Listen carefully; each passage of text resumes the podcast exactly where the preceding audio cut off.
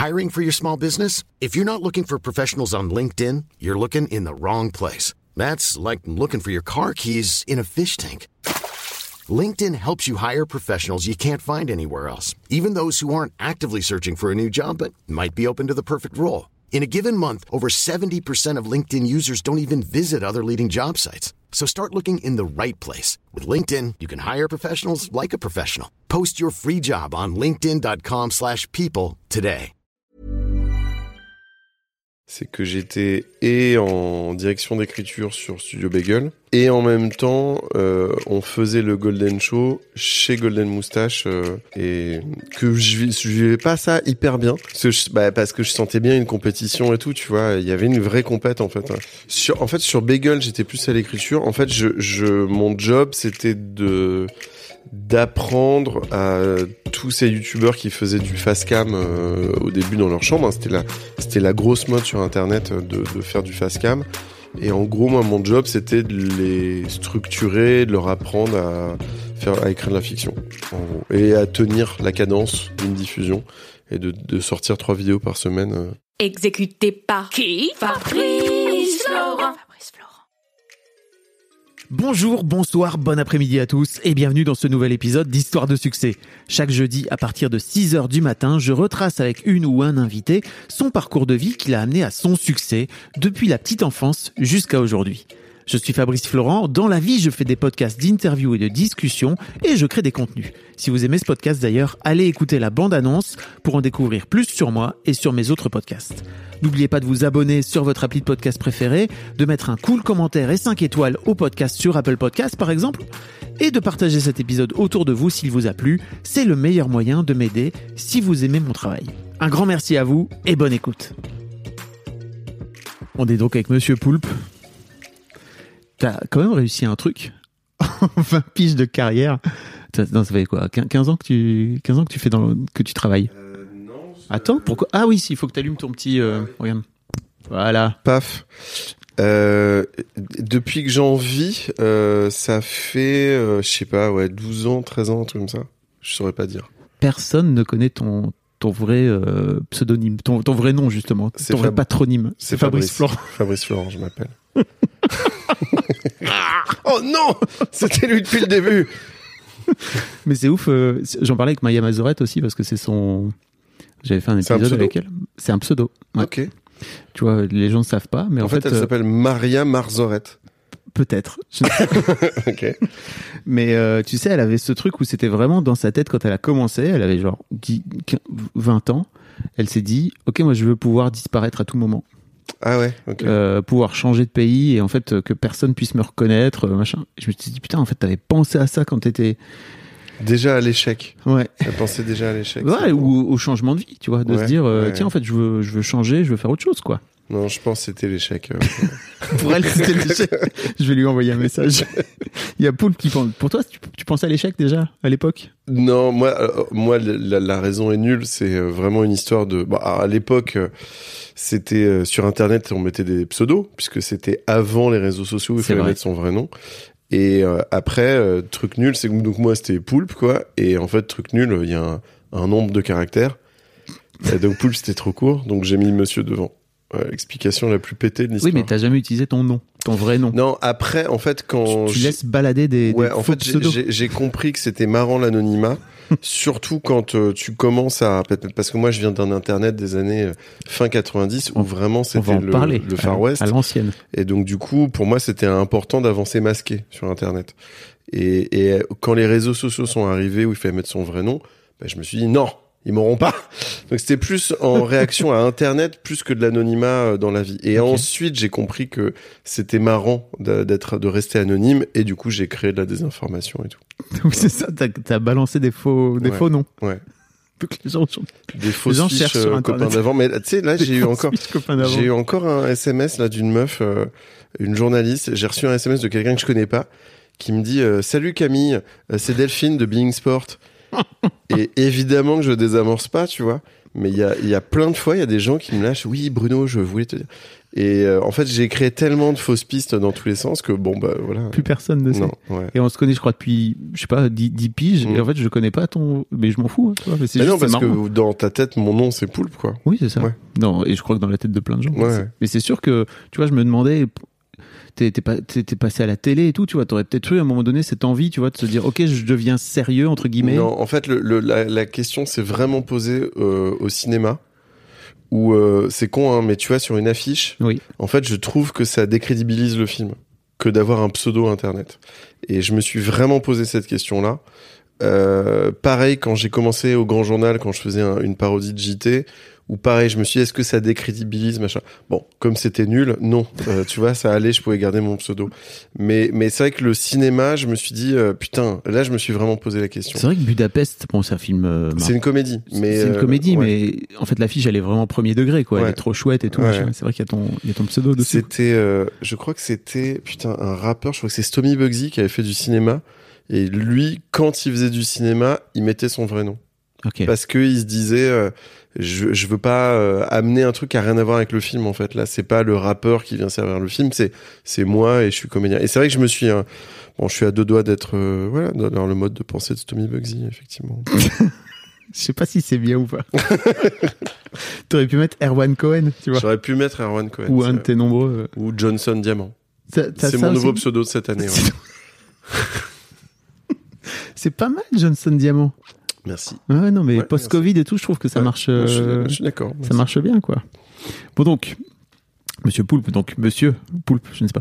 Euh, tu, tu sais, la première question que je pose à tous les gens, c'est à tous mes invités, c'est à quoi tu ressemblais quand tu avais 7-8 ans? J'avais une euh, coupe au bol. Ah ouais? Et euh, j'étais en Afrique à 7-8 ans. J'étais au Gabon. Et euh, j'avais un collier euh, de, en coquillage autour de la cheville. Euh, c'était mon, c'était mon petit swag à moi. Et j'avais des brûlures de méduse, car il ne fait pas bon se baigner au Gabon, Ah oui. car l'eau est assez... elle a pas envie que tu ailles te baigner, l'eau. Ton, père est gendarme, c'est ça? Ouais. C'est pour ça aussi que tu t'étais retrouvé là-bas? C'est ça, c'était pour le métier de mon père, ouais. D'accord. Euh, comment ça se passait à l'école pour toi? Est-ce que t'étais déjà le comique de la classe? Non, en fait, j'avais pas le temps d'être le comique parce qu'on déménageait tout le temps. Ah ok. Euh, donc du coup, j'étais euh, le, le bureau qui à un moment était occupé, puis après plus. Tu vois, Ah dans oui. la salle, Mm. dans la salle de classe. Je crois qu'on en avait tous, hein, ouais. tu vois, dans, dans la classe. C'était moi, le P furtif. et, et donc du coup, non, j'étais absolument rien. C'est-à-dire que en, en classe ou quoi machin, j'avais pas le temps de me faire des potes, j'avais pas le temps de marquer les esprits de quoi que ce soit. Donc en fait, c'était plus chez moi où j'étais bah du coup, fallait bien que je m'occupe. Donc j'étais euh, hyper créatif euh, dès, dès le dès le jeune âge parce que j'avais que ça. Sinon, je, je me faisais chier quoi. T'avais pas trop. Bah, j'avais pas, c'est ça, t'avais j'avais pas de potes et tout. Ouais, j'avais pas de potes. Et tu et tu déménageais tous les combien? Bah c'était euh, pff, au moins ouais, c'était une fois par an. Ah ouais. Il y a une année où j'ai fait euh, trois trois changements, tu vois. C'était pas chaud?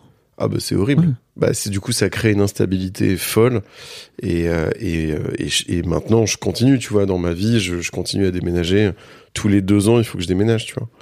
Et c'est horrible. C'est un rythme qui est horrible, mais qui te forge. Et, et après, t'as aussi un truc dans les relations sociales. C'est que c'est très compliqué d'avoir une stabilité dans les relations sociales. T'avais des frères et sœurs? Non. Ah oui, donc en plus, Ouais. all by yourself. Ouais. Mais donc du coup, ultra créativité en Oui. réaction à ça quoi. C'est que je faisais des BD, j'écrivais, euh, j'écrivais des chansons, euh, je faisais des vidéos. J'ai commencé à faire des, des, des vidéos avec le caméscope de mon père. J'avais 7 ans. Hmm. Et tu vois, je faisais, je commençais à faire des films de genre. Alors attention, euh, avec des grosses Des films de pincettes, hein, mais mais je faisais vachement de trucs avec des effets spéciaux, des Hmm. machins et trucs, et je geekais euh, tout seul quoi. Et ta, ta mère fait quoi comme métier? Elle était Elle était, créative elle, de euh, son côté Non, ou- non, elle était instite. Mais en fait, comme donc elle, elle aussi, du coup, elle pouvait suivre, tu vois, tout le temps, et changer de poste et tout. Mais euh, elle euh, mettait un point d'honneur à me cultiver à Donf. Donc en fait, peu importe où on allait, j'allais me taper tous les musées de la ville où on était et tous les et je lisais énormément, j'écoutais vachement de, de trucs, de, de cassettes, de machin, de trucs. Donc euh, non, non, elle m'a, elle m'a, elle s'est beaucoup, beaucoup occupée de moi. C'est pour ça que des années plus tard, tu te retrouves chez France Inter, en fait. Évidemment. Bien sûr. Le lien, il est là. Ah non, mais moi la culture, mais c'est j'adore la culture. Mais t'as as grandi toi avec cette culture? Parce que le, les gens qui te connaissent pas savent pas forcément, mais le tout début de ta carrière, c'est vraiment énormément de vidéos ultra nerd, ultra geek avant Ouais. que les geeks soient cool. C'était Ouais, avant vrai. que les geeks soient Ouais, cool. hein. Oui, c'est vrai. Bah oui, parce que euh, c'était aussi, euh, euh, c'était aussi la période, tu vois, des, des premiers euh, euh, vrais gros cartons vidéoludiques. Mm. Euh, tu vois, t'avais, c'était la période des GTA, des machins, des trucs comme ça qui commençaient à exploser. Et, et du coup, moi, j'étais en plein dans ça. Euh, et euh, naturellement, ce que je faisais en vidéo euh, se rapprochait de ce que je faisais dans mes loisirs, quoi. Parce que c'était pas mon métier principal tout, tout ça restait un loisir. Donc euh, ma créativité se mettait euh, au diapason de ce que je lisais ou que ce que je jouais ou ce genre de choses quoi. Et comment tu finis par te dire, euh, bah tiens, en fait, peut-être ça pourrait devenir un métier. Ça commence, ça, ça grandit en toi petit à petit. euh, En fait, en fait ça n'a ça n'avait avant que j'arrive à Paris, ça n'avait jamais été une éventualité, c'est que tu vois t'es T'es, t'as 18 ans, t'es en Normandie, tu fais des vidéos que tu commences à mettre sur internet en 98, Alors oui, il faut. mais jamais il n'y a pas te- Dailymotion à l'époque, il Non, n'y a pas bah YouTube. C'est des vidéos. C'est sur des serveurs FTP, enfin tu vois.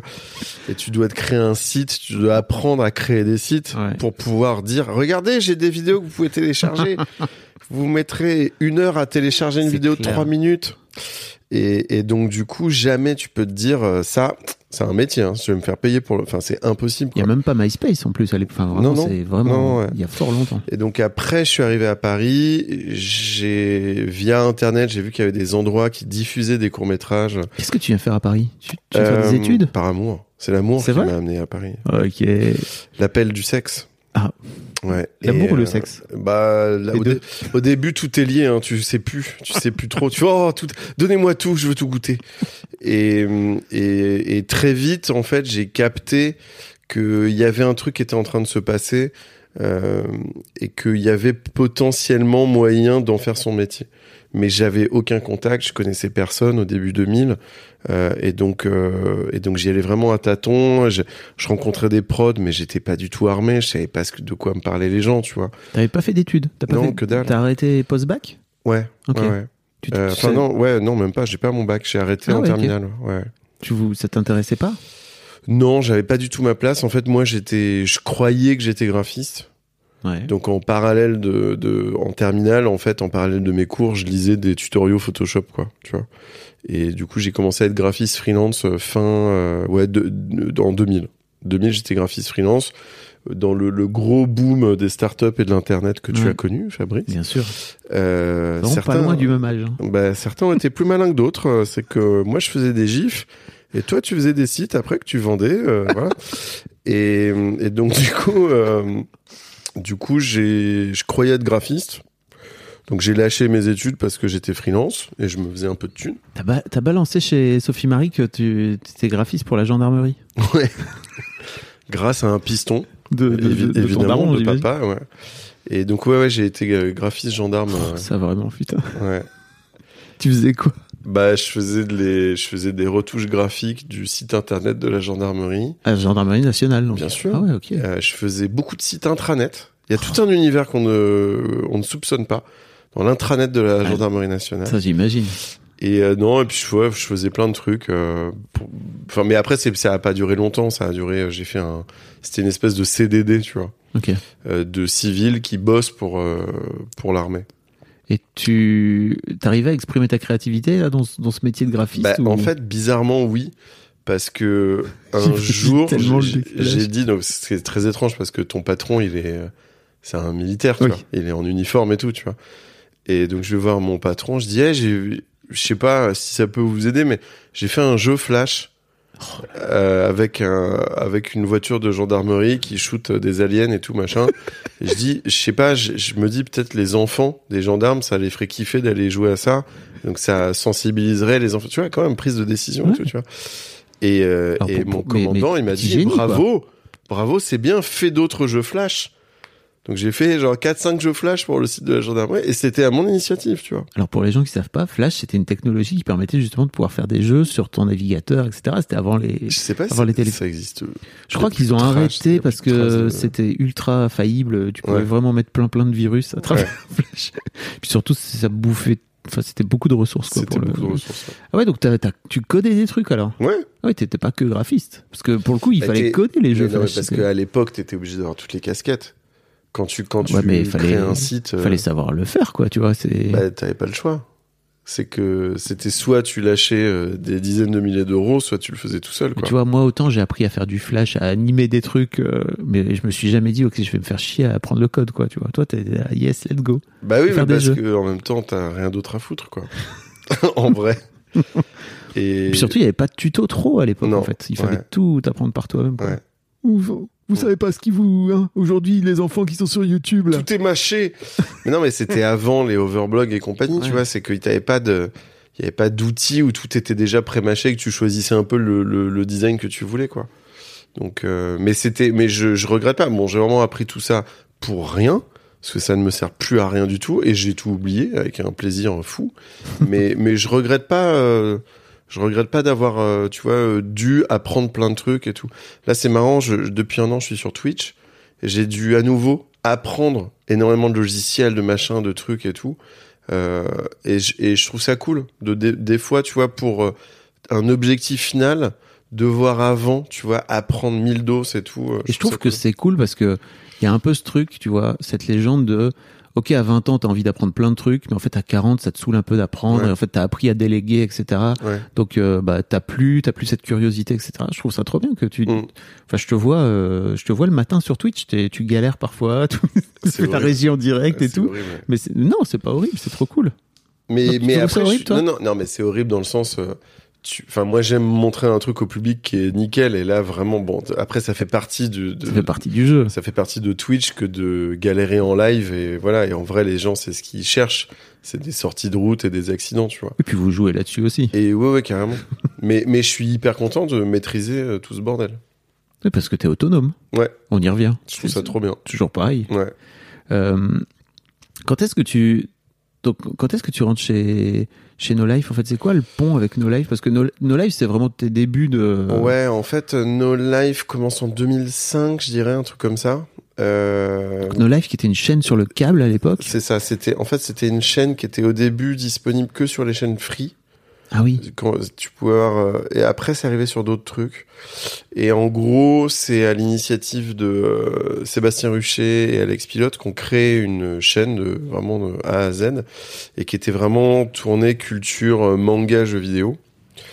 Euh, et en gros, ils ont pris, comme ils n'avaient pas la thune pour payer des vrais professionnels de la télévision, ils ont pris le peu de gens qui avaient, euh, qui s'exprimaient sur Internet à cette époque-là et qui faisaient des vidéos euh, et qui étaient dans cette culture jeux vidéo manga. Et, euh, et donc du coup, euh, bon, bah, j'ai fait partie du, des gens euh, contactés. Euh, Davy m'a amené euh, dans, dans aussi Davy Mourier. Hein, est- Mourier m'a m'a amené là-dedans. Et, euh, et c'est vrai qu'on a fait euh, beaucoup de choses sur nos lives. Et en faisant, on apprenait. Tu vois, on a fait, euh, on a fait des émissions, on a fait des séries télé, donc Nerds, euh, J'irai le lait sur vos tombes, euh, et, et plein d'autres petits programmes. Moi, j'avais fait une émission de cuisine qui s'appelait Mange mon geek. C'est comme. Moi, c'est comme ça que je t'avais rencontré. je- Enfin, que je t'avais découvert à l'époque. Et et t'apprends, en fait, en faisant, quoi. Et, et c'était génial, hein. C'était, mais j'ai un vrai, euh, quand je repense à ces années-là, c'est le Far West, quoi. Tu te regardes un peu Tu t'as- re-regardé ce que tu faisais? Euh, non, alors euh, non, je t'avoue que je suis pas dans ce truc-là. J'ai dû revoir pour. euh, je crois que c'était Davy qui voulait faire un, un live Twitch où on, re- Ah oui. on réagissait Un vois, react. un react et en fait c'était horrible. Enfin Nerds c'est horrible quoi. C'est que techniquement c'est vraiment dégueulasse, c'est très sombre, c'est très c'est très mal éclairé et tout. Et puis et dans le fond euh, euh, cet humour, enfin je sais même pas si c'est drôle, mais en tout cas ça a mal vieilli je trouve. Hmm. Euh, Il y a un fond qui est un peu dur dur je trouve. Dur, dur dans quel sens? Bah, c'est un peu glauque, quoi. C'est de l'humour, un peu genre on, on fait des trucs pour choquer. Enfin. Hmm. mais euh, mais je comprends à l'époque, tu vois, qu'il y avait ce truc. où On était ah ouais, on est des rebelles, on fait des trucs dégueux. Mais bon, en fait, c'est pas très marrant, quoi. Il y a pas si longtemps en plus. Non, 15 non, mais hein. après, après l'humour, euh, l'humour euh, vieillit très vite. Mm. Encore plus maintenant avec avec les réseaux et tout. Euh, mais je, je je je dénigre pas ce que j'ai fait, hein. Mais c'est juste, je me dis, euh, enfin, c'est pas étonnant qu'on n'ait pas fini euh, sur TF1 avec euh, Nurse, tu vois. C'est, euh, je trouve ça même plutôt bien. C'était un de tes objectifs à l'époque? Non, non, non, mais en tout cas, euh, euh, je, je comprends que c'est pas par là que ça m'est amené à, à gravir les, les les marches, on va dire. Les marches vers la notoriété. Euh, plus un salaire fixe, plus ça. Oui, on va en parler. Ouais. Mais, mais du coup, euh, je comprends que ce soit des autres programmes comme Mange Mon Geek ou quoi, où tu vois, ça m'a fait plus euh, me faire repérer par des, par des chaînes que, que, que Nerds. Parce que tu fais de la cuisine depuis super longtemps en fait. Ouais. C'est vraiment un, un- Ouais. un de tes trucs qui est un peu un fil rouge d'ailleurs. Ouais, carrément. C'est très marrant de. C'est une vraie passion pour toi depuis que t'es tout gamin Je suis un bon vivant. Hein. non, non, mais j'ai en fait j'ai découvert la cuisine assez tardivement, la, la vraie bonne cuisine assez tardivement, euh, fin de l'adolescence. Je me suis retrouvé dans un, pour la première fois de ma vie, dans un vrai resto euh, avec un vrai chef euh, étoilé et tout, et j'ai capté ce que ça voulait dire que Ah, yes. performer la bouffe en fait. Et c'est con, mais ça a une approche assez jeu vidéo en fait dans le dans le sens où euh, euh, ok, je me suis merdé là, comment je peux m'améliorer pour, euh, tu vois. Et, et la cuisine, c'est pareil, c'est que tu peux toujours te rattraper, en fait, dans un plat, tu peux toujours le pimper, tu peux toujours améliorer le truc. Et c'est ça que je trouve euh, hyper intéressant. Moi, je trouvais ça très intéressant de faire de la cuisine pour, le- enfin, pour les geeks avec des références de Ouais. geeks, etc. Là où on a toujours l'image, et je crois que c'est même un peu le cas, où les geeks et d'une manière générale les mecs, ils prennent pas trop soin Ouais. de leur euh, régime alimentaire. Alors j'ai l'impression que ça s'est amélioré Ça quand même amélioré. avec les années, et puis avec toutes ces émissions, tu vois, qui glorifient le- la cuisine entre les top chefs et compagnie. Donc je crois que ça s'est un peu amélioré aussi par la présence maintenant des des Deliveroo et compagnie où tu as quand même accès plus facilement à de la bonne bouffe que juste aller chercher une pizza surgelée euh, au supermarché du coin. Mais euh, mais c'est vrai que c'était un vrai kiff dans Mange mon geek de de faire une émission de cuisine pour des gens qui se font pas à manger. Et donc du coup de, de toujours inventer des recettes où tu prends un aliment un peu régressif et tout, je trouvais ça hyper cool comme euh, comme euh, écriture. Les émissions sont toujours dispo sur ta chaîne Dailymotion. ta Ouais. chaîne YouTube. Oui, effectivement. Et t'as aussi, enfin, t'as, t'as, t'as, t'as des vidéoblogs, t'as créé tellement de contenu. T'as Mais des vidéoblogs. Pollueur, je suis l'équivalent d'un pollueur sur internet. hein. Je- des fois je culpabilise. Je me dis il y a au moins euh, trois serveurs à cause de moi quoi. Mm. C'est déjà énorme, tu vois, comme impact sur la planète. C'est pas bien quoi. I'm Sandra, and I'm just the professional your small business was looking for. But you didn't hire me because you didn't use LinkedIn jobs. LinkedIn has professionals you can't find anywhere else, including those who aren't actively looking for a new job but might be open to the perfect role, like me. In a given month, over 70% of LinkedIn users don't visit other leading job sites. So if you're not looking on LinkedIn, you'll miss out on great candidates like Sandra. Start hiring professionals like a professional. Post your free job on linkedin.com/people today. C'est pas bien? T'as créé tellement de trucs Ouais. quand t'étais plus jeune, quoi, tu vois. Et aujourd'hui, tu continues à créer des choses. Mais disons que aujourd'hui, tu t'es, t'es dans, t'es dans un truc avec des prods, etc. Enfin, on va en parler un peu. Mais c'est vrai qu'avant, il y avait un peu ce truc de, bah, en fait, c'est moi qui filme, je fais tout moi-même, etc. Donc, en fait, tu... Mais pas par euh, parce que t'as pas le choix aussi. Mm. Tu vois, au début, quand tu commences, t'as toutes les casquettes. Euh, et, et surtout à cette époque-là où techniquement il y avait beaucoup moins de, de facilité, euh, donc t'étais vraiment obligé de faire tout quoi. Maintenant, t'as quand même, t'es quand même vachement aidé quand tu, là en 2022, tu te dis que tu veux te lancer dans la vidéo. Bah, déjà juste un smartphone Oui. qui n'existait pas dans les années 90, tu vois. Mais déjà avec un smartphone, t'as déjà tous les outils, tu peux monter machin tout ça, Euh, et tout est déjà pré-mâché quoi. Euh, donc c'est beaucoup plus. En fait, c'est cool parce que tu peux beaucoup plus te concentrer sur l'aspect artistique que fin 90 où il fallait d'abord penser technique Ouais. Et après artistique, tu vois. Et ce qui était très frustrant, c'est que euh, moi j'étais pas monteur, puis ça m'intéresse pas, tu vois, tous ces trucs-là. Et je devais quand même apprendre à choisir le bon format de ta vidéo pour la mettre en ligne pour pas qu'elle soit trop lourde parce qu'il faut la télécharger, tu vois.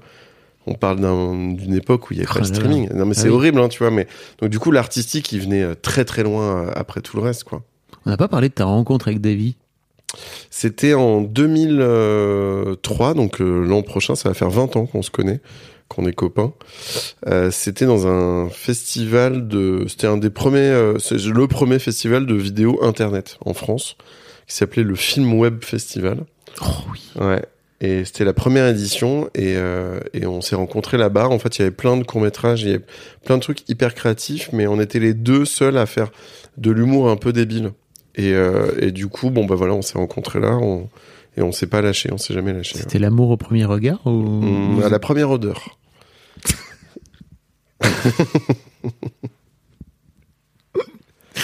Vous avez, vous avez fait plein de choses. Après, vous avez, c'est ouf aussi cette histoire de, de se retrouver euh, chez Ankama. Donc Ankama qui à l'époque est Ouais. une, euh, est un, C'est une start-up. euh, ouais, éd- éditeur de, de, de jeux jeux, vidéo, vidéo, ouais. de Dofus, si vous connaissez, enfin, voilà, qui, qui a permis de faire grandir le truc, de manga, etc. Et en fait, ils vous proposent de, de monter une, de monter une émission sur leur site, c'est ça à l'époque? Ouais, en fait, c'était du pur mécénat. Euh, en gros, ils avaient, Ankama avait envie de se développer. C'est que leur leur euh, truc de base, euh, c'était donc le jeu Dofus, mais ils se sont développés en BD, en Ouais. dessin animé, etc.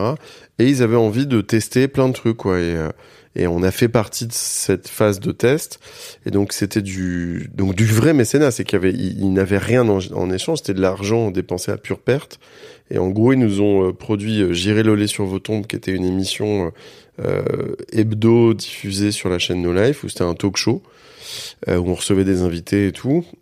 Et ensuite, on a fait le Golden Show, qui était une émission à sketch, et qui a vraiment, pour le coup, donc réalisé avec François Descraques, on était un peu un, monstre à trois têtes, en fait. Hein. C'était pas que Davy et moi, il y avait François. Et, et c'est un peu ce qui a lancé nos carrières... euh, euh. Alors, François avait le Visiteur du futur en parallèle, mais euh, je pense que c'est vraiment le Golden Show qui a montré, qui a envoyé le signal aux professionnels qu'on l'était nous aussi et qu'on était capable de tenir un 26 minutes mensuel avec 500 balles de budget de prod. C'est aussi comme ça que Vanessa Bria, qui gérait la, production, a pu aussi faire ses armes et a, et a montré tout ça et Vanessa qui est devenue ton et donc voilà, on a créé notre boîte de prod ensemble après. Euh, et c'est ça qui a, qui, a, qui a montré donc à Studio Bagel, Golden Moustache, tous ces trucs-là qui se sont créés derrière, que bah on était un peu à ce moment-là, on était un peu les gens de la situation euh, quand il s'agissait de faire de la de la fiction sur Internet, sur YouTube. Et François qui François Descraques donc qui lui est en train de réaliser, enfin de terminer son film, euh, l'adaptation du réalisateur du futur au cinéma. C'est ça, vraiment qui sort, euh, je crois, en mars, je crois. ouais. from euh, from le Golden Show. Ouais. Non, c'était avant, c'était J'irai lolé sur vos tombes même. euh, En fait, le Visiteur du futur, je pense qu'il a dû le commencer genre deux ans, un an ou deux avant Mm. le Golden Show. Ouais. Je crois qu'il était la saison 2 ou 3 quand on a commencé le Golden Show. Oh là là. Euh, comment tu c'est quoi le c'est à partir de là en fait que t'as que t'as le pont avec euh, avec le bagel, c'est ça? En fait, ouais. Euh, Parce que tu, tu finis chez le studio bagel. en gros, Studio puis- Bagel, euh, en fait, à, à l'époque, il y a YouTube qui lance un appel d'offres Ah oui. et qui dit voilà, on cherche des chaînes d'humour et on est prêt à lâcher. Alors, je sais plus combien c'était, c'était euh, 100 000 balles, un truc comme ça. Euh, Et on lâche 100 000 balles par an euh, si vous créez des chaînes euh, d'humour et tout. Et donc du coup, euh, Studio Bagel s'est créé, Golden Moustache s'est créé. Il y en a eu d'autres, on les a oubliés, mais il y en a eu d'autres. Il y en a eu d'autres qui ont eu cet argent de YouTube vrai.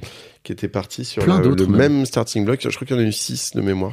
Il y avait même eu un truc féminin, je me souviens, et moi j'avais regardé, j'étais ah, putain mademoiselle, on aurait pu peut-être Ouais. euh, faire un truc quoi, tu vois. Ouais. Mais c'était des boîtes de prod à l'époque. C'était qui- des vraies structures, quoi. Voilà. Et il y avait des vraies productions derrière. Mm. Euh, et, et en gros, euh, moi j'ai eu un pied dans chaque camp euh, au tout début, la première année. C'est que j'étais et en direction d'écriture sur Studio Bagel, et en même temps, euh, on faisait le Golden Show chez Golden Moustache euh, pour la saison 3, je crois, si je dis pas de conneries. Euh, et donc du coup, j'étais un pied dans chaque. C'est fou d'ailleurs, t'as été le seul à faire ça. Au, au début, début. au début, Ouais. ouais, j'étais le seul transfuge. Après, les, les frontières sont devenues un peu plus poreuses, mais mais au début, j'étais le seul, ouais. Et que je, je vivais pas ça hyper bien Parce vrai. que, je, bah, parce que je sentais bien une compétition et tout, tu vois. Il y avait une vraie Il y compète avait une en fait. gros- hein. grosse compète entre Ouais. les deux chaînes. Et, et moi j'étais euh, dans ce truc-là, et c'était un peu bizarre. Puis il y avait même compétition. deux cultures, tu vois. Je trouvais qu'il y avait vraiment deux formes d'humour, etc. Ouais. Et toi, t'étais, c'est vrai que t'étais Ouais. entre les deux, quoi. Et après. T'étais euh, plus à l'écriture au départ.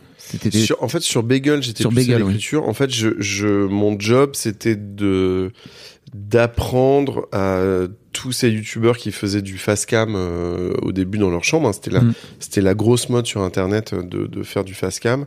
Et en gros, moi, mon job, c'était de les structurer, de leur apprendre à faire, à écrire de la fiction, Mm. en gros, et à tenir la cadence d'une diffusion et de, de sortir trois vidéos par semaine. C'est vrai qu'au Bagel, à l'époque, au début, il y avait Jérôme Niel, il y avait Yvick, euh, enfin, qui sont devenus. Bah maintenant, c'est évident pour tout le monde qu'ils font de la fiction, mais Ouais. avant, ils étaient Ils dans faisaient leur plutôt chambre. des blagues. Ils disaient, Eh, c'est fou quand même, euh, le papier peint, vous trouvez pas? C'était plus ça. C'est vrai. On a oublié. Et, et après ça, euh, en gros, euh, Bagel a été racheté par Canal+. Et moi, on m'a proposé de prendre en charge la direction d'écriture du Dézapping, qui était une parodie du zapping où c'était six sketchs par jour. Et euh, donc j'ai tout lâché, j'ai fait que ça. Et donc euh, donc j'ai arrêté euh, tout euh, Golden Show et tout. Euh, Enfin en même temps on savait pas si ça allait être signé. Et, et donc j'ai tout arrêté. Je me suis concentré sur ce truc-là qui était mon rêve moi depuis le début, qui était de faire les inconnus. Euh, moi mon enfin je, je me disais même pas que j'allais pouvoir le faire un jour, mais euh, de faire du sketch à la télé, c'est trop bien. Et en plus sur Canal+, où il y avait les Robins des Bois, les machins et tout. Oui, euh, Voilà. La... Tu fais partie de cette culture, quoi. Ouais, complètement. T'as ouais. grandi là-dedans. Et donc du coup, bah, je suis allé à fond euh, sur euh, sur ce truc-là pendant un an. Ça a été euh, hyper vénère parce que c'était un rythme complètement dingue. Et de ça, euh, dans ce truc-là, je faisais une parodie de JT. Et au même moment, le Grand Journal cherchait euh, une énième parodie de JT, puisqu'en fait, il y, a en a eu tellement sur Canal. Et du coup, je suis rentré au Grand Journal grâce à, à ces sketchs du dézapping. Et puis après... euh, Comme, comme Chabat et comme Chabat à l'époque, quoi. Complètement, Qui a ouais. commencé comme ça Ouais, aussi, quoi. Chabat, Ouais. il est nul, quoi. hum. C'est fou, quand même. Ouais. Euh, Il y a un truc dont j'ai oublié de te, te parler, c'est qu'en fait, t'as aussi, mais ça c'est, peut-être ça, il y a un vrai côté euh, chez toi de, tu touches à tout en fait, et je trouve ça assez fascinant chez toi, ce truc de, tiens, un jour t'as, t'as vendu, t'as, t'as enregistré des albums, et t'as été chanteur, En fait, t'as fait une tournée avec les rois de la Suède. Quand quoi. je le dis, les gens ils pensent vraiment que c'est une vanne nulle. Ah, euh, non, oui. Mais la phrase est vraie. Oui. Quand j'étais chanteur, c'est vrai, j'étais chanteur. Ouais, j'ai fait ça aussi, c'est vrai. euh, C'était qu'en 2009, c'est ça? C'était ouais, de, ouais, je saurais pas trop dire. Ça a duré trois ans. Euh, j'ai rencontré euh, Yvan Callot qui était euh, chanteur et leader des, du groupe euh, Fatal Les Picard Fatal Picard, ouais. et on était potes. Et, et pas plus que ça on était juste copains quoi. Et au bout de je sais pas un an et demi un truc comme ça un jour de dépression commune on était tous deux dans un resto on avait tous les deux envie de mourir. Je me rappelle très bien ce jour-là on était dans un resto qui avait bon bref. Le serveur nous draguait enfin c'était lunaire comme truc le serveur nous dit vous voulez un dessert? Et nous on dit euh, non non merci on a fini et il dit vous êtes sûr? Parce que j'ai un dessert très spécial qui est pas à la carte. Mais merde. ça ça m'a vraiment marqué. Cette phase de drague m'a marqué. C'était il y a 12 ans. Et, et bref, ce jour-là, euh, on se dit, euh, je, je dis à Yvan, c'est le truc qu'on n'a jamais fait, qu'on devrait faire avant de mourir. C'est une comédie musicale. Et c'est parti de ça. On a écrit une comédie musicale qu'on n'a jamais jouée. Et on s'est dit, en fait, c'est débile euh, d'aller dans des salles de théâtre de 100 places alors que le gars avec son groupe, il fait des zéniths, quoi. Et donc, euh, on s'est dit, non, en fait, faut qu'on fasse un groupe, quoi. Et donc, on a créé un groupe tous les deux. Lui, il a quitté les Fatal Picard. Euh, et, et on a fait ce truc qui a duré trois ans, et qui était euh, très rigolo. Bah oui. Euh, C'était bien en plus. mais pour moi, c'était une marrant. arnaque totale. C'est que c'est pas mon métier.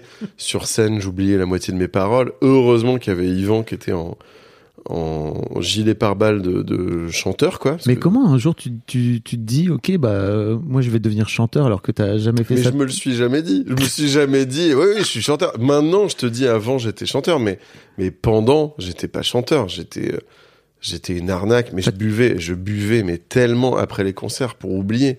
J'étais dans- un syndrome de l'imposture qui était mais terrible quoi. J'ai j'ai j'ai chanté devant, j'ai fait un, je crois que j'ai fait un 8000 places. J'ai fait un 8000 personnes une fois. Oui, t'as fait parce que t'as fait les festivals et tout. Ah ouais, bah, j'ai euh, fait les francopholies, j'ai fait un 3000, euh, 3000 au franco, euh, j'ai fait, non mais c'était fou. Je sais plus si c'était 5 ou 8000 mon Mais alors, record. Est-ce que mais- quand tu finis par chanter par euh, devant 5000 personnes, t'es- chanteur, t'es chanteur Non, pas Non, du tout. tête, C'est que après, je sortais de scène et je me faisais une bouteille de rhum hein, pour oublier. C'était horrible. C'était horrible. Donc ça a duré trois ans. Mais pourquoi, euh, et à un moment, pourquoi je tu fais ça bah parce que je me suis dit que je l'avais jamais fait, que je pouvais essayer de le faire et je l'ai fait. Tu vois. Mais c'était une blague. À la base, c'était une blague, mais c'est devenu une, une blague. euh, Quand, enfin, quand tu Euh, finis par chanter devant. C'était une blague 8000 personnes, relativement lucrative. Je touche de la SACEM encore. grâce au roi de la Ouais, Suède. j'ai euh, 70 centimes à peu près de SACEM euh, des rois de la Suède. C'est-à-dire que quelque part, quelqu'un écoute. En tout cas, je vous invite à c'est sur Spotify. C'est ouais, c'est partout.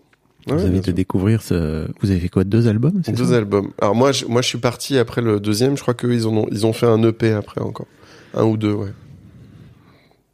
C'est. En fait, ça me fascine un peu parce que après, t'as fait une BD. Enfin, t'as fait plein. Deux, de- deux BD. Ouais, deux Pardon. T'as fait plein de choses. Et il y a un truc un peu qui est marrant dans ton parcours, c'est que j'ai l'impression que tu te dis bon bah tiens en fait ça j'ai envie de faire, je vais faire quoi. Et que t'improvises au fil de l'eau quoi. Enfin t'improvises. En tout cas tu t'apprends au fil de l'eau. Bah, pardon. j'apprends. euh, enfin, je me, je pars du principe que c'est con de se limiter à une euh, façon de s'exprimer, et, et que en fait, euh, ton propos, il peut pas être forcément bien d'une façon. C'est que c'est- il est peut-être mieux d'une autre façon. Mm. Et, et on a la chance de pouvoir s'exprimer sur tellement de plateformes différentes. Quand je parle de plateformes, je parle de euh, que ça soit là aujourd'hui en podcast, que ça soit en roman, en BD, en vidéo, en série, en long métrage, en sketch, en court métrage. Enfin, il y a, y a tellement de façons différentes sur scène. Et même sur scène, tu peux le faire différemment. C'est que tu as du stand-up, du seul en scène, une pièce, un spectacle. Enfin, donc du coup, il faut, quand tu te dis j'ai envie de parler d'un truc, euh, il faut te dire euh, comment comment je peux en parler de la meilleure des façons. Et après, euh, bah, c'est là où ça devient excitant, c'est que tu crées euh, tu, tu, tu crées le format en fait, tu vois, pour parler de ton sujet. Et, hum, et donc la chanson, c'était euh, parce que je me disais ça, ça peut être cool de raconter des blagues euh, en chantant en fait. Et, voilà, et c'est parti comme ça. La BD, c'était aussi dans ce truc de, je trouve ça cool de, de comment comment faire des blagues en, avec des dessins, tu vois. Euh, et du coup, évidemment, tu passes par le côté, bah, je dois apprendre à maîtriser euh, la façon de s'exprimer avant de pouvoir le faire. Comme là, Twitch, où tu vois, j'ai mangé ma mère, et encore maintenant, hein, tu vois, j'en chie de ouf, mais je suis hyper content de pouvoir créer des formats en deux secondes et, et, les, et les mettre en direct et de les proposer au public, quoi. Et il y a encore tellement de trucs que j'aimerais faire, tu vois. J'adorerais faire un livre de recettes de cuisine marrant. Ok. Euh, et j'y pense sérieusement. Mais il y a plein d'autres trucs. Tu vois, j'ai fait du podcast. Euh, je trouvais ça intéressant comme format. Je l'ai fait avec Crac Crac Crac. Avec Crac. Crac Crac. Je l'ai- Je l'ai adapté en podcast. Euh, donc il y a, il y a plein de il y a plein de trucs différents. France Inter en ce moment. J'adore faire de la Tu chronique fais des radio. chroniques euh, sur France Inter. Ouais. euh. Et je découvre cet exercice-là euh, depuis euh, ça fait septembre et euh, et, et c'est cool. Et je suis trop content de faire ça. T'as aussi fait, mais alors c'est pareil, je crois que t'as jamais créé une heure de spectacle, mais t'es monté sur scène. Ouais, j'ai fait pas mal de sketchs et là Et- je suis en pleine Ah. préparation de mon one man show. ouais. Ah, ok, d'accord. Donc tu fais un truc un peu plus. euh, Là, j'ai ouais, j'ai une heure et demie en septembre. Vous pourrez, euh, ok. vous pourrez venir me voir en septembre à Paris. Parce que c'est marrant parce que tu vois, t'as, de cette là, t'as des vidéos sur, euh, même sur la chaîne du Montreux Comédie Festival, parce qu'en fait, t'es allé faire un sketch là-bas, Mm. et, et en fait, t'as rien d'autre. Enfin, tu vois, enfin, si, je t'avais Bah, vu faire, t'avais vu, t'étais venu même chez Mademoiselle, je crois, faire, semble, faire ouais. deux, trois sketchs. Ouais, j'ai fait. Ouais. en fait, je tournais avec euh, trois sketchs. mais C'était il y a longtemps, c'était il y a 7-8 ans. Et, hum, et je trouvais ça cool comme exercice. Mais les gens, en sortant, comme je faisais un truc qui avait pas trop de rapport avec ce que faisaient les autres dans les galas, où c'était très tourné stand-up et moi je faisais plutôt des persos euh, chelous. Euh, du coup, je sortais un peu du, cadre et quand, en sortant de scène, les gens me disaient putain, je suis hyper intéressé pour voir ton spectacle, je voudrais l'acheter, je voudrais le faire. Et je disais bah non, tu viens de le voir, il dure six minutes. Et je suis resté avec cette frustration-là, et, et là, j'ai profité de ce, ce, ce moment euh, où j'ai un peu plus de, enfin, j'ai plus de, je vais pas dire j'ai plus de temps, mais je, disons que j'ai moins la télé qui me prend du temps. Et donc du coup, euh, je me suis mis depuis, euh, ouais, depuis septembre, je me suis mis à l'écriture d'un one.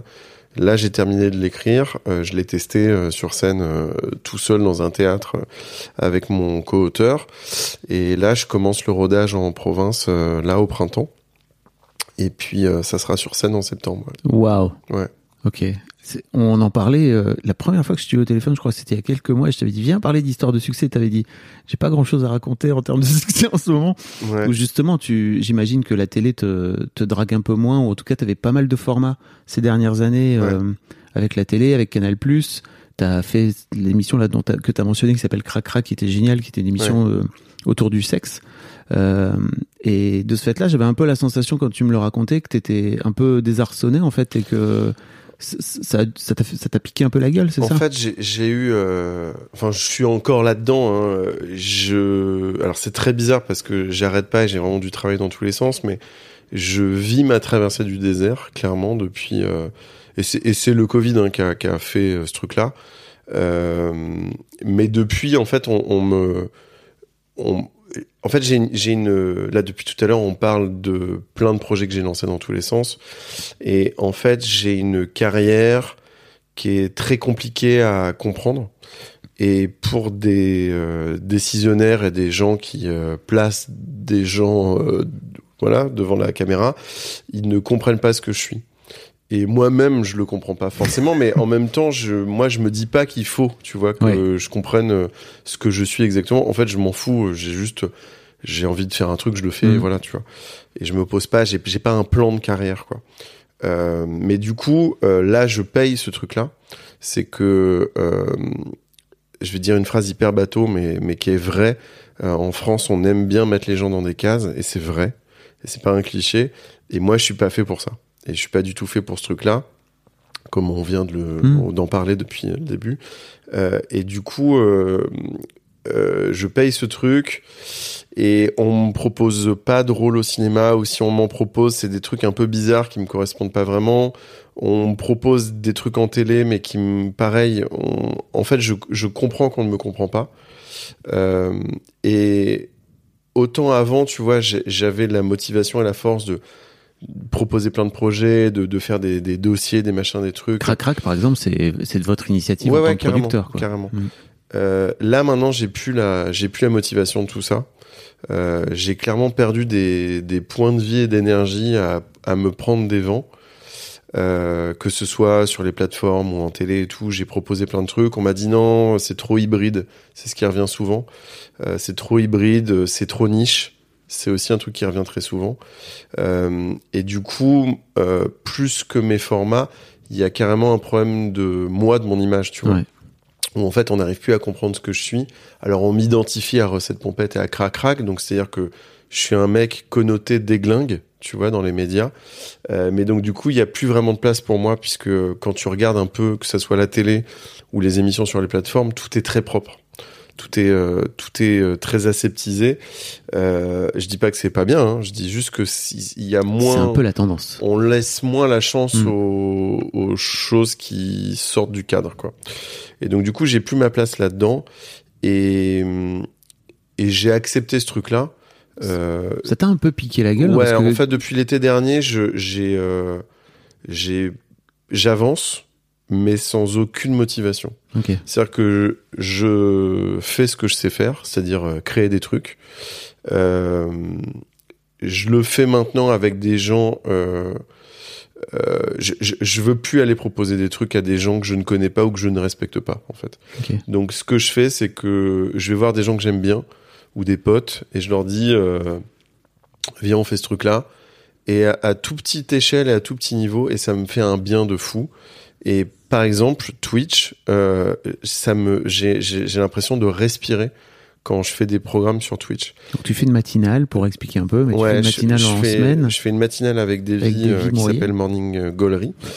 Et à côté de ça, je fais d'autres formats sur ma chaîne Twitch. Euh, et donc par exemple Bertrand Hamar, qui est un producteur euh, qui, est, qui fait plein de choses depuis des années, qui est un, qui est un copain, il m'a vraiment aidé cette année. C'est que c'est lui qui m'a mis sur Twitch et qui m'a qui m'a présenté les bonnes personnes et tout.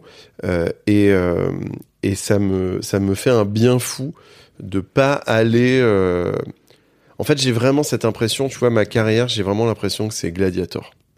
En fait, c'est une espèce de montagne russe où je pars de rien, je grimpe, je grimpe, je grimpe, j'arrive à, un endroit où tout le monde voudrait y être. C'est que je suis à la fois au Grand Journal et en même temps je fais Recette Pompette, qui est le programme à, à ce moment-là où tout le monde veut en être. Et en même temps, je suis au Grand Journal où je fais deux quotidiennes en même temps, ce qui est énorme. Mm. Donc je gagne très très bien ma vie. Donc je suis à un endroit qui est voilà, je suis courtisé par le cinéma. C'est quand ça 2018, 2019, c'est ça Non, plus tôt encore, Ah c'était ouais. 2016, on va dire, un truc comme ça. Euh, plein de propositions de cinéma et tout. Euh, je fais Budapest, Taxi 5, qui fait 3 millions et demi, tu vois, ce qui est énorme, tu vois, en chiffres. Donc je, suis- un peu au top de ma carrière, j'ai jamais autant gagné d'argent de ma vie et tout. Euh, et je fais des mauvais choix, je fais des... Et je perds tout. Et je reviens derrière, et je fais... Je quoi tes mauvais choix En fait, c'est des trucs, euh, c'est des, bon, c'est des, trucs de, je, re- je refuse des rôles, je Ok. machin, et, et je, je perds un peu tout, mais je reviens derrière avec euh, avec Crac Crac sur Canal qui reste très confidentiel, mais qui est une vraie réussite en tant que producteur. Mm. C'est que je crée ma boîte avec Vanessa, on crée notre boîte, on produit cette émission. Et je retrouve, tu vois, une crède de- auprès du milieu. C'est évidemment très confidentiel parce que c'est sur Canal+, à 23 heures, interdit aux moins de 16 ans. Donc, on- tu vois, tu te rajoutes des Ouais. barrières de visibilité. Mais donc, je, je me refais une espèce de comeback dans le, dans le, dans les gens. Puis, à nouveau, je repère tout parce que je, je reste trop fermé dans ma niche de cul et donc du coup tu deviens un peu radioactif tu vois quand tu fais de la sexualité en télé et, et en fait c'est- ma, ma carrière elle est, elle est que ça en fait c'est que je monte je redescends je monte je redescends et, et là en fait je suis dans un truc où je suis euh, clairement dans une espèce de creux euh, où on m'appelle plus on me contacte plus et tout. Euh, et moi j'ai pas la j'ai pas la motivation de de lancer des trucs. En fait j'ai trop perdu de plumes euh, dans ce truc là dans ce cette espèce de combat parce que c'est un combat en fait quand tu fais de quand tu veux proposer des choses qui sortent de l'ordinaire tu passes ton temps à, à devoir euh, trouver les bonnes personnes les convaincre quatre fois plus qu'un projet normal que en fait faut le faire et tout. Et en fait j'ai plus cette motivation là euh, pour l'instant en tout cas. Euh, là on est tu vois on est euh, presque fin fév- on est fin février. Là à l'heure actuelle je suis comme ça je suis dans un état j'ai des états d'âme qui sont quand même euh, c'est tr- c'est très instable et ça se trouve demain j'aurai à nouveau euh, tu Ok. l'envie de tout démonter mais là ça fait quand même pas mal de mois où, où j'ai plus euh, ce truc là Tu te fais coacher, suivre, euh, aider, euh, ou tu restes... j'ai vu un psy pendant pas mal de temps si c'est de ça dont tu parles Non, mais même un coach Mais- professionnel. Mais quoi. après, non, je suis, je suis trop. Vanessa, qui est mon associé, Oui. tu vois, me, me, me driver, mais, mais euh, en même temps, je sais ce que je veux, tu vois, et je sais ce que Oui. je vaux. Et il y a des moments où je sais que ça sert à rien que je parte à la guerre, tu vois. Et donc, je suis dans, je suis dans ce mood-là. Et l'idée de faire des formats sur Twitch et de monter sur scène et d'être mon seul patron et d'avoir un rapport direct avec le public et de ne plus avoir euh, D'intermédiaire. de- ouais et puis de gens plateforme. qui vont te dire euh, non cette blague là faut l'enlever ce machin ce genre de truc là euh, ça me fait un- une tranquillité d'esprit incroyable et le problème et ça sera tout le ça, ça- ça- mon spectacle parle de ça c'est que mon problème c'est que je sais que je vais changer d'avis et que je vais à nouveau vouloir faire d'autres choses et que on sait pas combien de temps ce spectacle va durer ça se trouve il va durer trois jours tu vois et c'est tout le problème en fait de tout ça Aujourd'hui, t'as quand même, t'es quand même arrivé à une notoriété, j'imagine, où tu peux remplir des salles. Oui, oui, bien sûr. Après, Après, il faut que ton spectacle soit bon et que le jauge, tu vois. Et moi, Ouais. je sais que par rapport à ce que je fais, et par rapport à ce que j'ai toujours fait, je vais pas remplir des zéniths, tu vois. Mm. Mais j'ai pas cet ego-là et j'ai pas cette ambition-là. Donc, je m'en fous. Moi, je, je voudrais, je- ce que je veux, c'est juste payer mon loyer, parce que je ne peux pas être propriétaire puisque je déménage tous les deux ans. oui, vrai. Donc euh, voilà, donc euh, payer mon loyer, euh, faire rire des gens, amener des trucs aux gens, euh, leur amener des rires qui sont pas les rires qu'il y a d'habitude. Euh, et c'est juste ça. Et là, je vais pouvoir le faire en direct et c'est cool. Et ça me manque. Et typiquement, on parlait des, des rois de la Suède tout à l'heure. Euh, c'est un, c'est un truc qui me manque. Tu vois, le rapport direct avec le public. Et j'adore la scène et, et j'étais très content de faire de la télé pendant très longtemps. Euh, là, je suis très content à l'idée de faire de la scène et je sais que très rapidement j'aurai d'autres envies et voilà. Et si la télé revient te chercher demain, tu, c'est pour ça que tu dis que tu vas peut-être changer. télé, la- en fait, la télé continue à venir me Oui. chercher, mais c'est juste qu'on me propose des trucs où je me dis mais t'as pas envie de faire. quoi, je ferais ça? Enfin, c'est trop bizarre, tu vois. Et, et tant mieux, hein, c'est super qu'on vienne me chercher, mais c'est pas non plus, euh, tu vois, toutes les semaines. C'est Ouais, ouais. qu'on me fait une propale euh, une fois tous les deux trois Mm. mois, mais c'est cool, hein, tu vois. Mais c'est juste que ça, je sais ce que ça veut dire derrière. C'est que accepter, euh, tu vois, d'aller faire une émission, ça veut dire aller me reconfronter à des gens en costard cravate que je ne respecte pas parce qu'ils sont pas là pour les bonnes raisons. Ils sont là parce que c'est euh, parce que c'est des choix de carrière de bureau, tu vois. Et c'est pas et, et pour moi il y a un truc complètement antinomique entre la création et être en costard dans un bureau et de décider de ce qui sera bien ou pas quand t'as aucune idée de ce qui est bien ou pas, tu vois. Et donc du coup il y a y a vraiment ce problème là que j'arriverai jamais à régler, je pense. Mais mais pour l'instant je j'ai du plaisir à ne pas m'en soucier et à et à pas m'y confronter. Et donc la scène est pour moi un très bon échappatoire pour l'instant. Ça te dérange pas qu'on parle de, de votre rupture avec Davy Non, euh, Non, non. carrément. Non, parce que on en parlait juste avant d'enregistrer, mais effectivement, donc Davy que t'as rencontré quand euh, t'avais 20 ans, quoi. Ouais, un peu plus, ouais. Ouais. Euh, vous avez eu un moment de break ouais. et euh, on en parlait juste avant parce que c'est vrai que je, quand je t'ai vu revenir euh, sur Twitch avec euh, Davy, je me suis dit tiens, euh, Poulpe et Davy ils sont définitivement réconciliés. C'est Mm. trop cool en fait de, Mm. Donc Davy lui stream de son côté sur sa chaîne et toi Mhm. tu stream de ton côté sur ta chaîne donc et vous parlez ensemble en fait je trouve que le format est, est hyper malin et intelligent Euh, d'ailleurs vous vous tirez la bourre de temps en temps en disant venez me voir venez vous abonner chez moi mais effectivement pendant pendant un long moment j'ai l'impression qu'il y a eu un schisme Oui. un schisme Monsieur Florent, oui. euh, entre vous euh, Holy schisme. où j'ai eu l'impression que toi de ton côté t'as voulu un peu t'émanciper de justement tu vois cette carrière de nerd de geek cette image de geek Mm. etc où lui je crois que Davy était un plus plutôt sur un truc auquel il est très attaché Mm. et où toi bah t'avais la possibilité d'aller sur Canal t'en parlais tout à l'heure Mm. Et tu me disais que tu me disais que vous aviez eu une rupture en fait une rupture amoureuse C'est vraiment ça et c'est euh, c'est un truc que tous les euh, binômes euh, ont connu ou connaîtront. Et il y a toujours un moment où bah il y a ça qui arrive et tu prends n'importe quel grand duo, il y a toujours eu des histoires de, de rupture et c'est clairement une rupture amoureuse. C'est les mêmes codes, c'est les mêmes ressentis, c'est la même gestion une fois que tu te splits de combien de temps tu vois va durer ce deuil et combien de temps après tu te remets à baiser quoi. Et, et c'est vrai. c'est vrai Ouais, C'est vrai. Et est-ce que c'est vraiment une bonne idée de baiser encore avec son ex ou pas? C'est c'est une vraie question moi, je pense que c'est le. Tu sais quand tu remets tes pieds dans des vieilles charentaises, c'est vraiment ce sentiment-là. Tu retrouves un confort que tu n'avais plus et une petite odeur.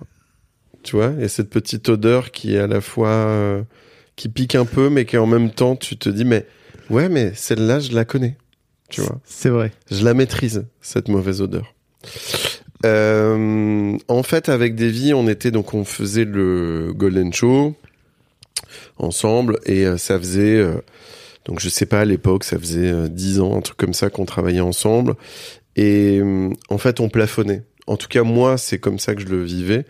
Mais aussi au niveau des vues, des vidéos, on plafonnait vraiment, euh, que ça soit en termes de euh, d'évolution de carrière, euh, en termes de d'état financier aussi, c'est qu'on plafonnait de ouf. Et moi, j'avais pas encore atteint mon rêve qui était euh, de faire de la télé, parce que moi, euh, mon, alors il y a plein de gens, leur rêve c'est de faire du cinéma. Moi, mon rêve c'était de faire de la télévision. J'ai grandi avec les inconnus, j'ai grandi avec euh, Decaune et Garcia.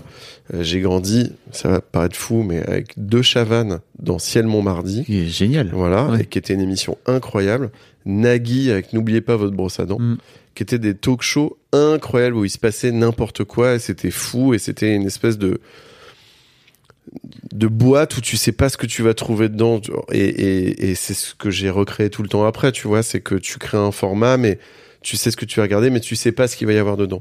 Et moi ça a été j'ai été vraiment euh, marqué par ces trucs là et donc mon rêve c'était de faire ça.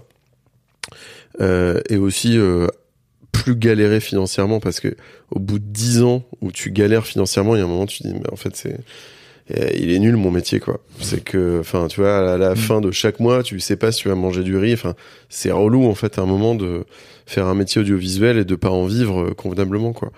Donc euh, on m'a proposé de, de m'occuper de du dézapping sur Canal qui était mon rêve. Et ce jour-là j'ai dit à Davy bon mec il faut qu'on se voit. Donc on là on va on va imaginer une rupture amoureuse c'est la même chose euh, je vais donner rendez-vous dans un café et euh, et, on, et je lui ai expliqué tout ce truc-là. Je lui ai dit que voilà comment moi je, je, je vivais ce, ce, ce, ce plafond qu'on avait atteint et qu'on n'arrivait pas à dépasser euh, dans notre carrière parce que c'était une carrière commune. Euh, et, euh, et ce truc qu'on me proposait et qui était mon envie depuis toujours de faire ça quoi. Et euh, Davy l'a entendu. Euh, et c'était un- une émission qui était une euh, quotidienne, donc ça allait prendre tout mon temps possible. Je pouvais plus faire autre chose à côté. Et donc il l'a entendu, il l'a mal vécu, euh, et on s'est, on s'est, euh, on s'est séparés en se disant qu'on restait toujours copains et voilà, tu vois. Mais euh, mais le problème c'est que euh, quand on se met à 200% dans un dans du taf, ben, on voit moins euh, les gens des yeux, autour, quoi. du cœur, quoi. Et puis, euh, et puis le truc, c'est que après la moindre petite chose est prise comme une pique, tu vois. Et par exemple, donc moi, je suis arrivé sur Canal Plus avec cette émission. J'ai répondu à quelques interviews et j'ai dit, par exemple, un truc. Je disais, je- je- je- j'en ai marre d'avoir l'image du geek et et, euh, et cette interview, je sais plus dans quel magazine c'était. Où je dis, je, je veux plus l'image du, geek euh, qui a de la crasse sous les ongles, un truc comme ça. Et, hum, et c'était pas, euh, en fait, je voulais pas cracher sur euh, sur mon passé, c'était pas ça. C'était que j'avais envie d'évoluer, quoi, et de m'ouvrir un peu plus, tout en, enfin, on le voit, je me suis pas non plus. euh, Tout est relatif. je me hein. suis pas voilà vraiment trahi artistiquement, on peut pas dire ça. mais mais en tout cas euh, de cet article là, en fait euh, quelqu'un a dit euh, putain euh, il cite pas euh, il cite pas des vies, euh, tu vois. Euh, bon, c'était pas une interview, c'était un portrait, donc euh, j'ai aucune main, euh, tu vois, sur ce truc-là. Mais effectivement, Davy était pas cité, et moi, j'avais pas eu de droit de regard sur cet article-là. Et ce truc-là a, a créé une animosité entre Davy et moi, et a, et a creusé davantage euh, ce fossé. Et donc, du coup, pendant euh, quelques années, on s'est vraiment, euh, vraiment perdu de vue, et c'était un peu étrange. Mais chacun, on a avancé dans notre coin, et, et Davy a a cartonné en, BD et tout. Il a fait, il a fait plein de trucs. Moi, j'étais de mon côté aussi. Et, et quelques années plus tard, donc on, se donnait quand même, on s'envoyait un message, tu vois, euh, une à deux fois par an. euh. et, euh, et puis on s'est retrouvés. Alors je sais plus comment euh, comment on s'est retrouvés, mais on s'est retrouvés euh, pendant un an, un an et demi. On se voyait juste. Tu vois, il y avait aucun euh, au- aucun projet, quoi que ce soit. C'était juste euh, de la pure amitié. Retrouver une relation. Voilà. Mm. Et puis lui est devenu éditeur euh, de BD. Et il a créé une collection. Et il m'a dit, mec, euh, j'adorerais que tu fasses une BD dans ma collection. Et moi, je lui ai dit, bah mec, euh, ok, mais je la fais avec toi. Et c'est reparti comme ça. Et on a fait une BD ensemble euh, qui s'appelle Alain au pays des merveilles. Et puis, et puis de là, ensuite, on, on a commencé à. Moi, je le faisais venir dans mes trucs. Je l'ai- pris en auteur euh, dans, dans une de mes émissions. Lui me faisait venir dans les siens. Et puis euh, cet été, euh, donc j'étais dans ce truc de usé Mhm. jusqu'à la moelle par tout ce, ce, ce bordel que je maîtrisais plus de, de télévision et de tout ça. Et, et en fait, quand je te disais, je me suis, je suis revenu vers mes proches et avec les, les gens avec qui j'ai envie de travailler. Voilà, j'ai dit à Davy, écoute mec, euh, viens, on fait une, une matinale tous les deux. Et on fait un truc tous les deux et on va se voir tous les jours, quoi. Et, euh, et c'est comme ça qu'est né Morning Gallery, c'est de la volonté de refaire un truc ensemble, euh, voilà. Vous faites cette matinale, vous produisez deux heures de, Non, une heure, Une ouais, heure et demie- une heure et demie, demie, une heure et demie, ouais. de, de show euh, tous les jours avec des, des, des rubriques, des, enfin, Après, on l'a fait, on l'a fait, tout à un- fait, quoi. Oui, mais après, on l'a fait intelligemment pour Mm. pas que ça nous prenne non plus, euh, tu vois, euh, trop de temps dans la journée en préparation. Mais oui, oui, c'est cool. Mais on, rit tous les matins et c'est trop bien. Et ce qui est génial, c'est que ça ne fait que grossir euh, auprès du public sur Twitch, donc c'est trop cool. Trop bien. hein. Ouais. Et, et effectivement, de retrouver un peu à la fois cette, comment dire, cette relation que vous avez tous les deux, mais aussi euh, une forme d'indépendance, quoi. Ouais. Et- back to the roots. Ouais, et puis aussi, euh, tu vois, il y a un truc qui est marrant, c'est que le fait de parler autant tous les jours, ce qu'on n'avait jamais fait de notre vie, tu vois, euh, en fait, on a découvert des trucs sur nous. Ah, et mais des trucs assez profonds, tu vois. C'est qu'on a découvert que j'avais une personnalité très toxique et on a découvert que Davy était dyslexique. Mais pour de vrai, tu vois. Et, et en vrai, moi, je suis hyper content de ça. C'est que ça m'a, je me suis rendu compte de trucs sur moi, tu vois, et, et, hum, et lui sur lui aussi, du coup, tu vois. Mais et donc en fait, quelque part, ça m'aide vachement. c'est- Aussi. Est-ce que tu crois pas que c'est la quarantaine, ça, quelque part? Il y a tout bon mélangé. moment. Non, mais il y a, il y a la quarantaine, il y a ce Covid nous a obligés à retrouver une quête de sens. Euh, et tout le monde, dans à chacun son niveau, que ce soit dans sa vie ou dans son travail ou quoi. Euh, mais mais il y a eu un truc, ouais. Moi, j'ai eu vraiment plusieurs, euh, un alignement de planètes qui a fait que euh, j'ai dû apprendre à, j'ai dû apprendre à réapprendre qui je suis. Comment ça se passe? C'est très très compliqué chaque jour, mais mais c'est intéressant d'obliger à se foutre un peu la paix. T'avais l'impression que. Est-ce que t'as l'impression avec le recul que celui que t'étais avant était pas vraiment celui que t'étais? Je pense que c'était important que je sois ce gars-là euh, plein d'ambition et qui veuille euh, euh, bouger les murs à coups de bulldozer et de vouloir montrer des choses qu'on ne voit pas et voilà et parler de choses dont on ne parle pas. Et c'était très bien que je le fasse. Et maintenant, j'ai vraiment hâte de voir qui je serai demain. Putain, j'ai envie de m'arrêter là-dessus, mais j'ai quand même une dernière. Est-ce qu'il y a un sujet sur... J'aurais adoré que ce soit une question nulle derrière ça. Non, mais est-ce que- Euh, ça- toi et toi, c'est plutôt pipi ou caca? Bon, ok, merci Fabrice.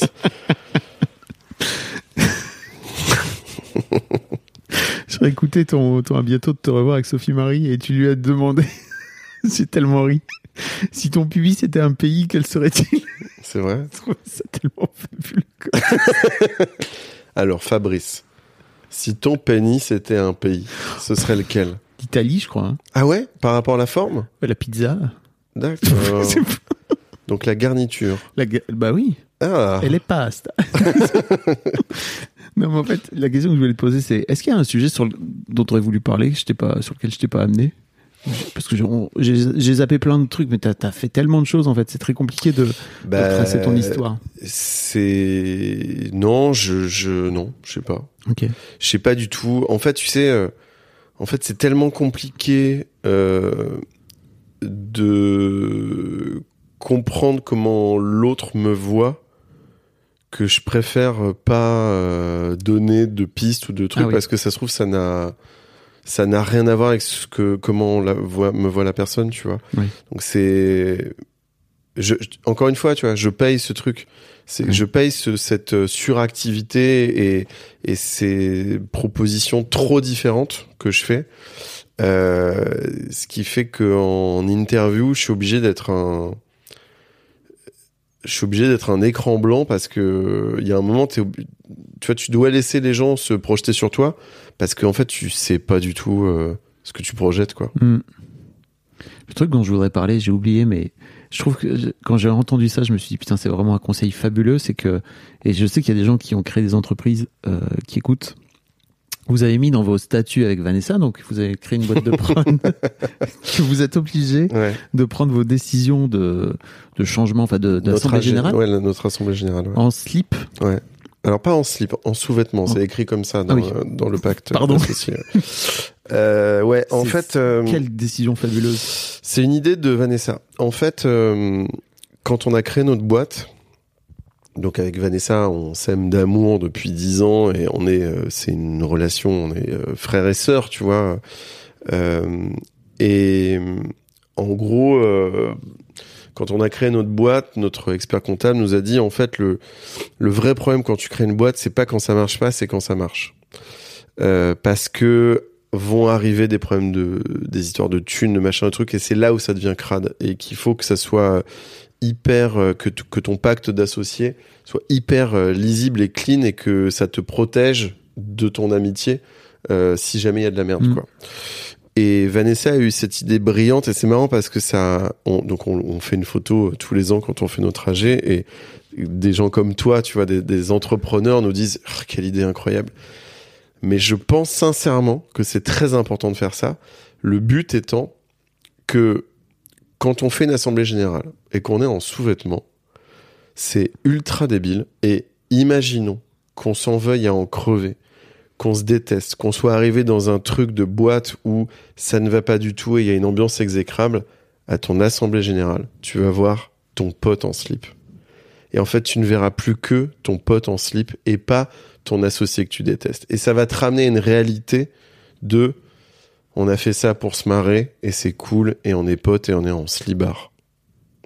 Donc j'encourage tous les gens qui créent des boîtes avec un, un ou une associé et que ça soit des amis à la base, c'est surtout dans cette configuration-là, rajoutez cette clause, faites une assemblée générale en, en sous-vêtements. Mais je crois que même si t'as pas, en fait, même si t'as pas, euh, si, si t'es pas ami à la base, c'est une bonne idée parce qu'en fait, euh, quoi qu'il arrive, un associé finit par devenir, euh, enfin, tu finis par avoir une relation Mm. qui ressemble, comme tu dis, à, comme tu disais avec David, quoi, tu vois, Mm. une, un- une forme de mariage aussi, une Mmh, forme de bien couple. sûr, bien où il y a des enjeux, euh, votre enfant étant potentiellement euh, la boîte que vous avez créée, quoi. Il y a des Mm. enjeux d'éducation, de prise de décision, machin, ce qu'on le met dans un collège privé ou un collège public, enfin. Et, et en fait, même si t'es pas ami, se retrouver en slip, je trouve que ça permet de dédramatiser le truc et de faire redescendre tout le monde, quoi. Tu Ouais. vois, et de se dire, bah, arrêtons de nous prendre un peu au sérieux, quoi, parce que parfois on peut avoir tendance à se prendre au sérieux. De ouf. C'est une super idée. Ouais. Mais c'est important, je pense, de penser à ce genre de détails, euh, c'est hyper bien. Et c'est une idée de Vanessa. Et, Ah oui. et ouais. Petit génie. Et oui. Merci beaucoup. Attends, moi Oui. je vais dire un truc. Parce que, en fait, c'est toujours compliqué quand tu fais des podcasts ou euh, ce type de podcast où, où tu te fais interviewer sur ta carrière, machin, tout ça. Il y a toujours un truc où t'es es un peu dans une posture. Alors, c'est pas exactement ça, mais t'es dans une posture de donneur de leçons où tu dis il faut faire ça, il faut faire ça, machin. Moi j'ai fait ça et machin. Et je veux surtout euh, sensibiliser les gens. Euh, euh, je n'ai aucune idée de ce que je fais. Vraiment. Je compose avec la merde. Mm. Et je pense que si on doit retenir un conseil, c'est essayer de composer au mieux avec la merde, mais surtout, surtout, surtout, chérissez vos proches. Parce que une carrière, c'est un marathon. C'est pas une course éclair euh, de 20 minutes. Et le plus important, le plus important, c'est son entourage.